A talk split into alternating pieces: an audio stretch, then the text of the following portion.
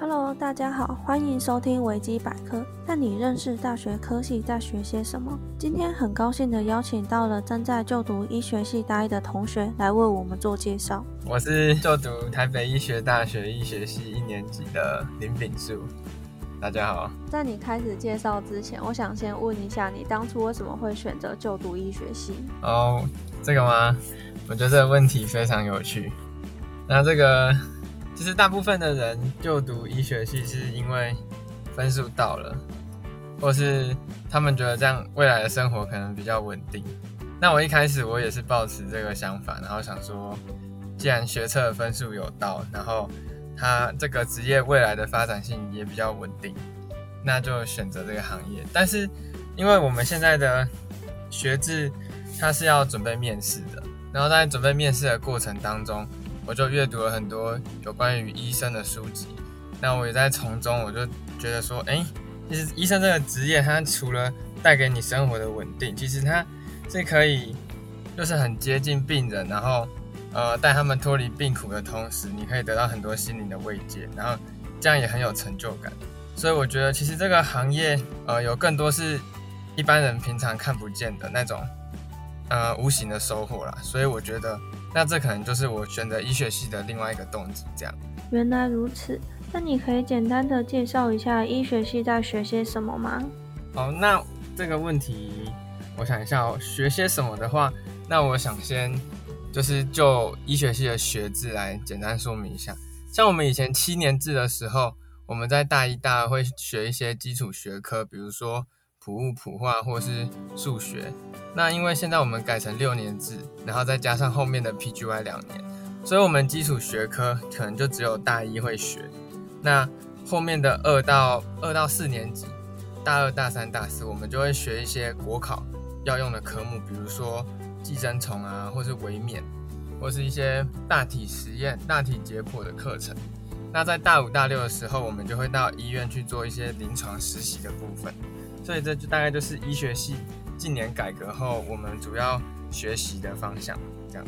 那你目前有觉得比较印象深刻或是有趣好玩的课吗？哦，目前比较有趣的课程，我觉得，因为我们我现在是就读大一嘛，那大一其实在目前的学制来看，它还是是属于一些比较基础学科，像是物理化学，刚刚有讲过。那我个人认为比较有趣的课程，可能是北医自己开的一些通识课程，比如说像食物设计。那他在食物设计这堂课中，他就会教你如何可能摆盘啊，或是让你去细细的品味生活中一些比较有趣的食物，然后也可以透过自己来设计。那我觉得这些还有一些通识是像是，比如说他会带你透过一些经典阅读的部分，然后让你去了解说。一些故事里面人物他的心路历程，还有一些故事的彩蛋跟转折。那我觉得这些通识课，他们虽然跟我以后的职涯可能没有那么有关联，但是我觉得他们在大学带给我一个很不一样的体验。那我觉得这是让我比较印象深刻的地方。这样听起来，你们的通识课似乎蛮有趣的。那你可以再分享一下你们医学系之后的出路有哪些吗？哦，出路的部分，其实。出入这个部分，那我想分成两个部分来讲。那第一个部分就是我们在毕业之后，我们应该会先到医院去实习，然后慢慢的学习一些知识。在这之后，大家就会分两路走。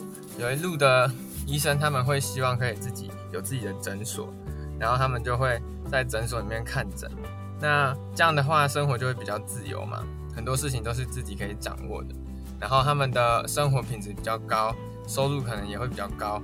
那另外一种，他就是可能会待在大医院。啊，那我简单介绍一下，待在大医院会有什么？第一个就是大医院，它有时候会跟很多学校，像北医或成大医、台大医这种学校，那他们就是属于医院跟学校有合作关系。所以如果你是喜欢研究的医生，或是你想要读个硕士、博士，那你可能留在。这些医疗体系会比较有那个，就是比较多发展的资本。那第二个就是说，待在医院，比如说像外科医师好了，那你如果自己出去开诊所的话，你要开刀嘛？那开刀会需要很多器材，但是你自己开诊所的话，除非你的资本额够大，不然你很难在一开始都还没有什么钱的时候，就去买那些可能几千万或是几亿元的高额的那些手术器具。所以这些外科医师很多就会留在医院里面。那像我刚刚说可以出去看诊的，比如说像是皮肤科或是一些内科，他们就会可能会比较多倾向于出去开诊所这样，差不多。但是简单来说，会念医学系的人，大部分就是会去当医生，大概这是蛮高比例，可能九十五趴。所以我们比较不会去从事其他，就是转换跑道这方面。那你之后的规划是什么呢？会考虑出国去学习吗？关于这个问题的话，因为我们医生的训练是有六年嘛，就是大一、大二，然后到大六，然后之后还有 PGY 在两年，所以这样总共八年的时间，未来还充满许多变数。不过以目前来说的话，我觉得国外的很多研究室，他们呃技术还有知识都比较可能来的再比台湾好一些。那如果有这个机会的话，我可能会希望可以到美国或是英国去念研究所。但是我知道这是一个比较漫长，然后比较辛苦的道路。所以如果最后没有办法踏上这条路，我也不会觉得可惜。而且台湾在世界的医疗水准中也算是非常不错。如果是留在台湾学习这方面的知识，我觉得也不差。对，那就是看到时候的机缘跟造化如何。